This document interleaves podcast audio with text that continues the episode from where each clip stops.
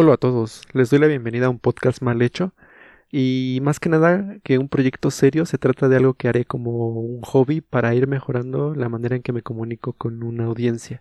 El nombre es curioso porque viene ligado a lo anterior, porque no sé si los medios utilizados hagan de esto un podcast decente, así que más o menos me escudo en el nombre, ¿no? De que es un podcast mal hecho. Eh, me presento, soy César, soy biólogo de formación, pero con diferentes intereses, entre ellos la comunicación y los medios digitales. Para el podcast de hoy me encuentro con uno de mis befos de la carrera y tocaremos temas como haz lo que te gusta, coronavirus, teorías conspirativas del coronavirus y pues a darle, a darle. Bienvenidos. Entonces, Juan, puedes presentarte. Oli. Hola, muy muy buenas a todos. Soy Juan Carlos Muñoz, estudiante de maestría de inmunología y creo que hay que empezar a, hacer lo que te gusta, ¿no? O sea, yo he estudiado en esta área porque es algo que me interesa, es algo que poco a poco igual, no te estoy diciendo que desde niño dije quiero ser esto, pero pues uno va empezando a hacer ahí sus, va encontrando sus, sus gustos y pues en este caso la inmunología en la cual me ha he encontrado varias cosas muy importantes que me gustaría comentar más adelante. Perfecto, me, parece muy buena introducción. Y pues para empezar a charlar, pues dices que hacemos, deberíamos hacer lo que nos gusta.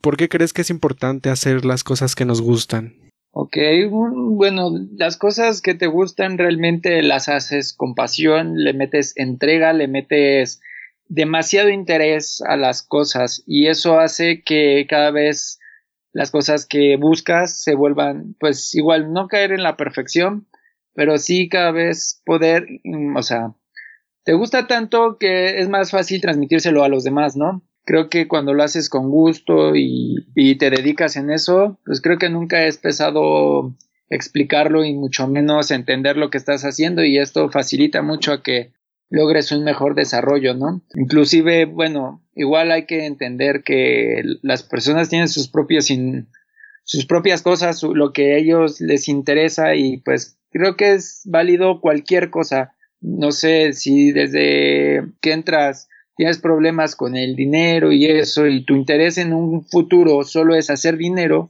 pues creo que esas ganas de ser o de tener, pues deberían de enfocarse en eso, ¿no? No te sirve de nada, por decir, estudiar una carrera en la que tú sabes que, pues, la remuneración por eso no está bien pagada, pues entonces mejor dedícate a otra cosa, ¿no? No, no es, no es la forma en la que tú vas a llegar a lo que tú quieres realmente, porque si realmente te gusta el dinero, pues pones negocios. En el caso mío, pues a mí me gustaba mucho esto. ¿Te gustaba mucho el dinero? Pues no, la verdad es que llegó una parte de mi vida que pues es algo que no gozaba de lujos, ¿no? A veces uno se le antoja, no sé, ves pasar a, un, a tu vecino en una bicicleta así súper flamante y tú dices, ah, yo quiero una, y pues por cuestiones económicas no lo puedes, ¿no? Pero pues no es algo que a mí me detenga para, para hacer lo que al final pues me gusta hacer. Digo, al final son juguetes, como por ahí encontré, algún comentario de algunos amigos, de algunos, de alguna información que pues normalmente encuentras ahí en, en las redes sociales, en, los periódicos, ¿no? Y principalmente en algunos encabezados, ¿no? O sea, realmente hay que pensar bien qué es lo que quieres y pues si algo te gusta, hacerlo con, con amor, ¿no? En este caso, desde muy pequeño, a lo mejor el dinero fue algo que me hizo falta, pero pues nunca fue la que me compró mi felicidad, ¿no? Siempre la viví rodeado de mi familia y pues estoy muy, muy contento de eso. Entonces, al final, creo que a mí el dinero no, no es algo que, que sea mi, mi prioridad, ¿no? Bien dicen por ahí que ayuda bastante, pero pues no, o sea, no, no me caería mal, pero pues tampoco es lo que yo busco, ¿no? Busco igual entender la vida, entender las cosas, entender pues lo que voy viviendo día a día, ¿no? En este caso hay mucha problemática pues ahora que nos tocó en cuarentena, pero pues igual el interés de cómo funciona la vida, cómo funcionan los sistemas biológicos y pues que cada quien va a tener su sistema de pues de sobrevivir, ¿no? Y no no siguiendo las leyes de Darwin, ¿no? De la sobrevivencia del más este, apto, porque pues igual no concuerdo en todo en esa idea. Tú y yo sabemos como buenos biólogos, porque hay que mencionar que somos compañeros desde la carrera estudiando biología y pues realmente no no concordamos a lo mejor con la idea original de, o bueno, no sé si sea la original, pero con la idea esta que enseñan mucho en las primarias y secundarias de Darwin de la adaptación del más apto, ¿no? Realmente creo que él tampoco buscaba una, una definición así, hay muchos compañeros de la carrera que dicen eso, la verdad creo que es importante que generen su propio criterio y ¿Le quieres, pues... ¿Le quieres mandar saludos a alguien que dijo no, eso? No, no, no, no, no, no, lo quiero mucho, es un gran hermano, tiene una mentalidad de análisis, pero en algunas cosas no concuerdo por falta de criterio, ¿no? Pero ya sabrá quién. ok, eh, vamos a hacer una pausa porque tengo lechugas hidropónicas creciendo y ahorita está lloviendo, no me tardo. Entonces okay. pensando otra cosa. ¿En qué nos quedamos? He vuelto. En de... Empezó a llover en la ciudad. ¿Eh? Ok, no, por acá en ¿No está lloviendo por allá? ¿De, dónde, de, de dónde, ¿En dónde estás ahorita?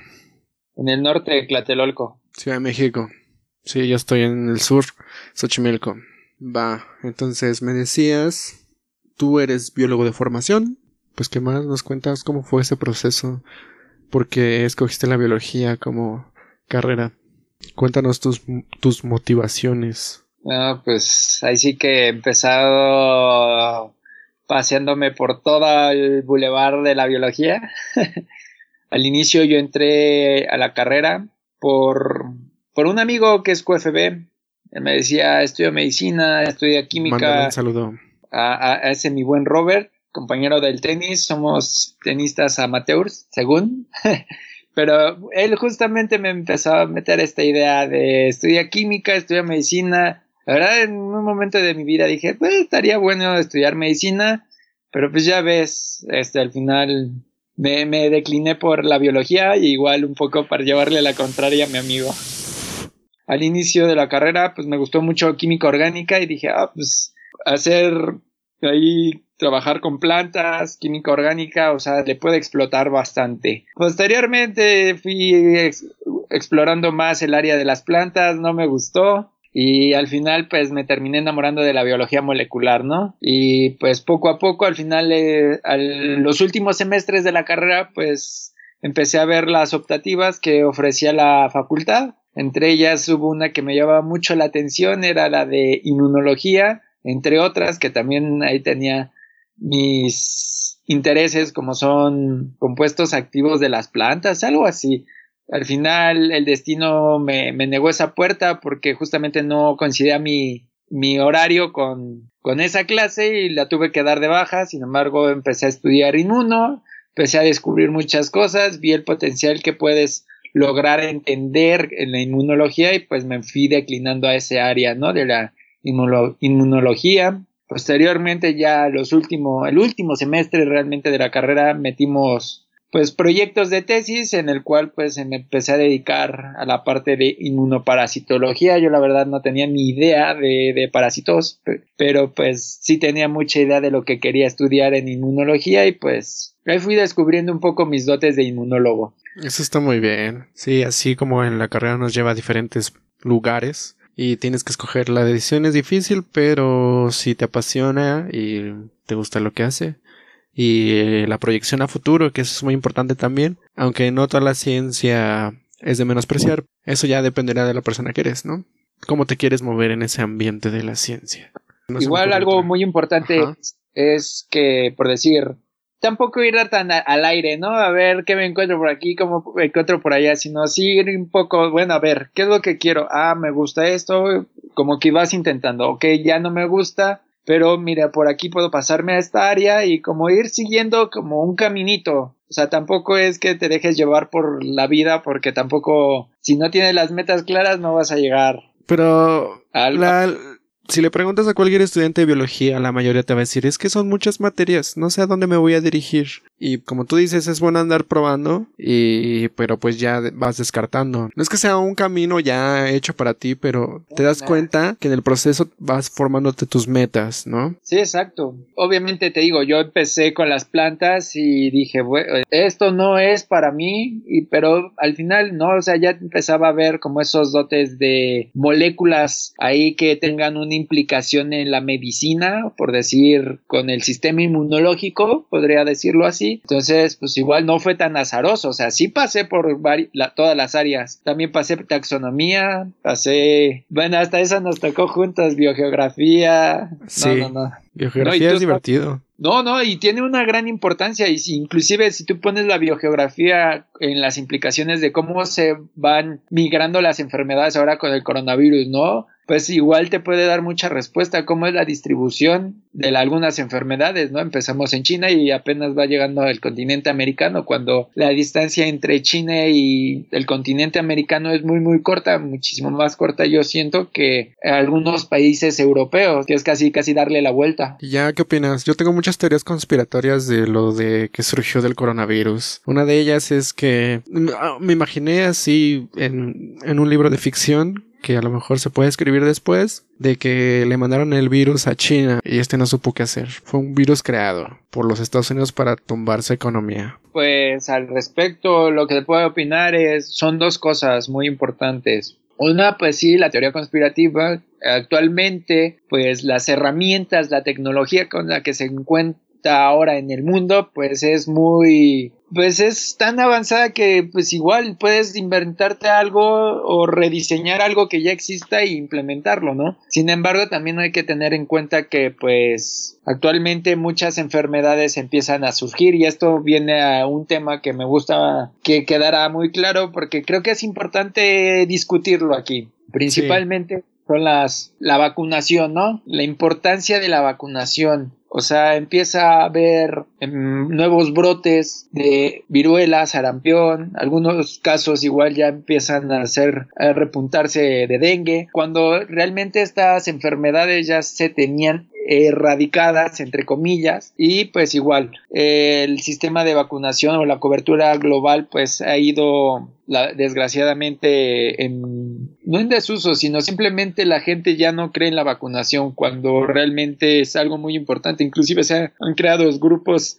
antivacunas. Antivacunas. O sea, que son gente que empieza a, justamente a, decir que las vacunas son un puro negocio de las farmacéuticas que en cierto modo es real. Sí, es un negociazo. o sea, es un negociazo, pero también es real que las enfermedades, muchas enfermedades pueden prevenirse con la vacunación. Y pues al final ese gasto lo hace el gobierno o algunos gobiernos, porque no todos les dan acceso a vacunar o a, la vacunación, y pues esto igual ha interrumpido esos grandes avances que se tenía planteado la Organización Mundial de la Salud, que era llegar al 2030 con estas enfermedades totalmente erradicadas. Actualmente con estos grupos antivacunas, pues empieza a, verse mucho más lejos esa meta de la Organización Mundial de la Salud y empezamos a ver que empiezan a haber nuevos brotes de estas enfermedades que supuestamente ya estaban erradicadas. Y curiosamente por ahí vi una imagen donde llegan de todas las personas justamente con este nuevo brote. Y pues una de las encuestas o bueno o de los registros que llevan estos es que justamente no estaban vacunados. Entonces creo que es importante ahí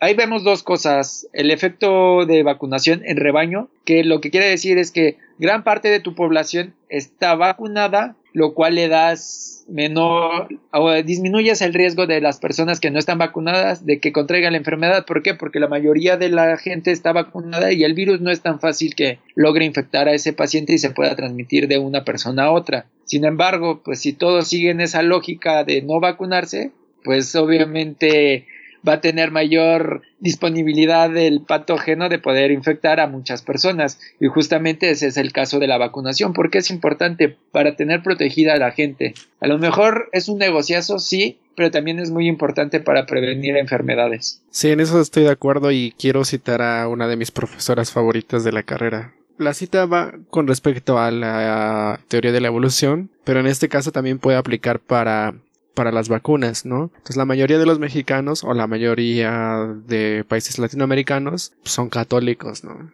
La profesora nos contó que una vez tomó un taxi. No me acuerdo en dónde, pero estaba platicando con el taxista y el taxista le preguntó, ah, ¿y usted cree en la teoría de la evolución? Y mi profesora favorita dijo, no, porque la teoría de la evolución no es cuestión de fe. Y tiene razón. Igual para las vacunas, que las personas que no creen en las vacunas, pues las, las vacunas no son cuestiones de, fe.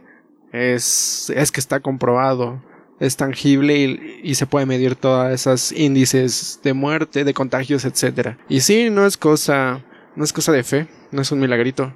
Sí, no, o sea, pues cuestión de fe o muchas de las cosas que se hacen en el laboratorio prácticamente existe el dicho en el laboratorio, ¿no? Es cuestión de fe, pero no quiere decir que sea porque esperemos la iluminación divina, simplemente porque es que no vemos lo que estamos haciendo, simplemente estamos interpretando lo que estamos haciendo. Exactamente. De hecho, se cree que la realidad no existe, ¿no? Hasta que nosotros la interpretamos. La naturaleza está ahí hasta que nosotros la vemos, le decimos medir y todo eso, ahí está la naturaleza, pero en sí nada existe. Exacto, o sea, también es eso y el, regresando un poquito tal al esto lo que estamos hablando de las vacunas, de si es cuestión de fe o no, pues es es importante por cuestiones no solo de fe, sino de cuestiones económicas para la gente, ¿no? Porque si tú no estás vacunado o te enfermas, no puedes ir a trabajar.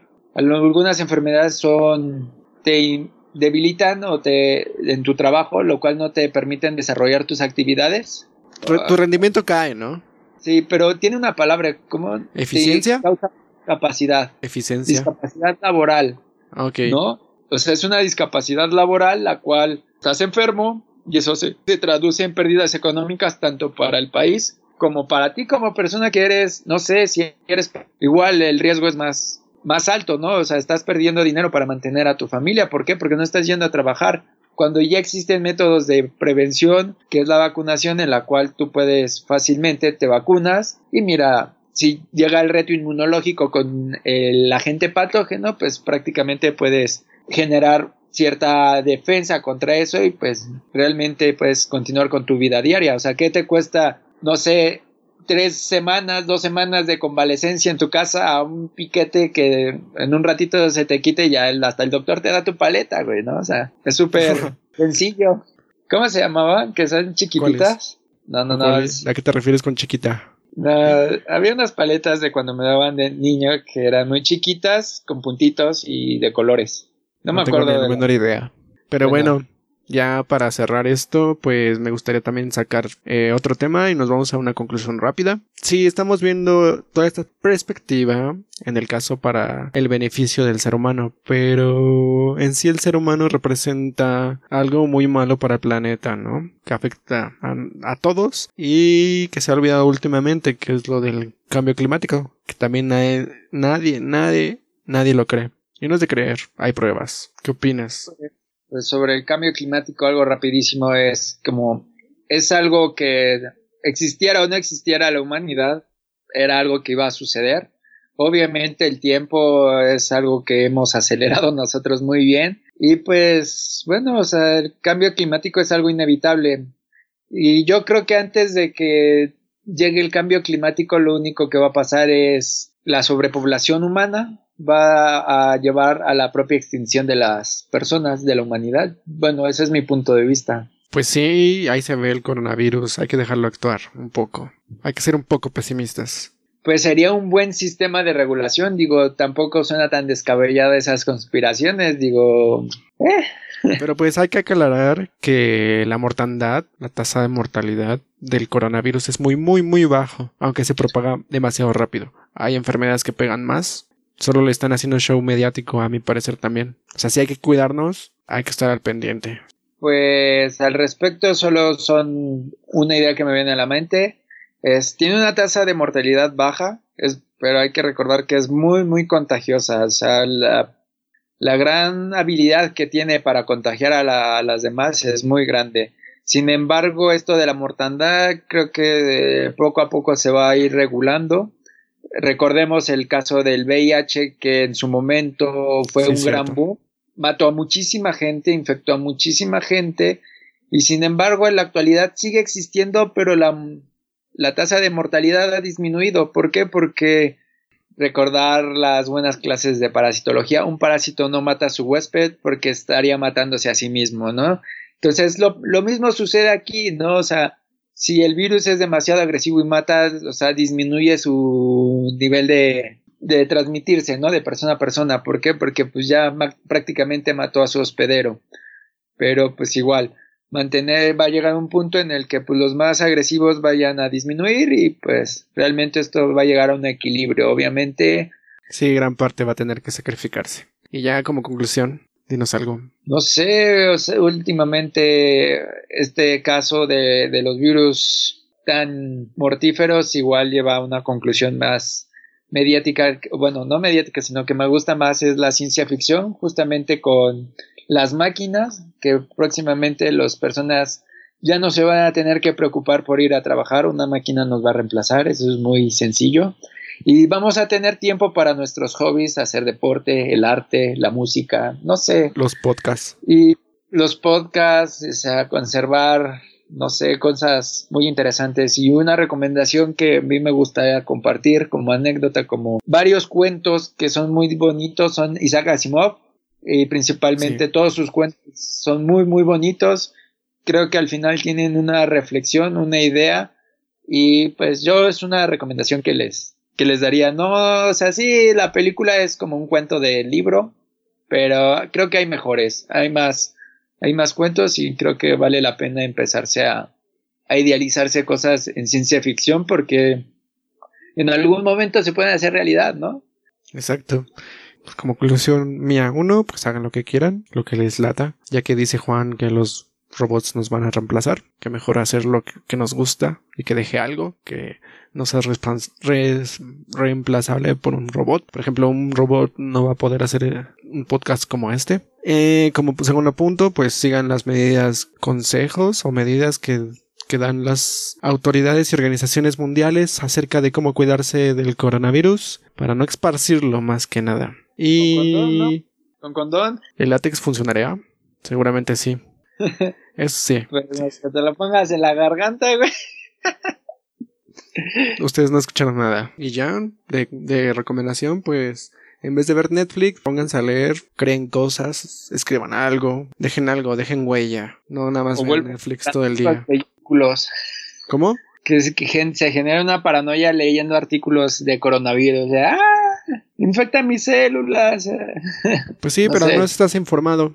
Ya sabes cómo actúa. Está bien. Al final la gente cree lo que le conviene, ¿no? Pues sí, igual interpreta lo que le conviene. Sí, somos muy individualistas. Siempre naturaleza del ser humano ya será para otro podcast. Ya, despídete, Juancho. Hay unos vidrios. Si no hago otro podcast es que me dio coronavirus o alguna chingadera de esas. O un accidente en el laboratorio. Esto es lo más probable, conociéndote, ¿no es cierto? Pues gracias por escuchar si llegaron hasta acá y a ver si sacamos otro. Nos vemos. Bye. Adiós y adiós. Adiós.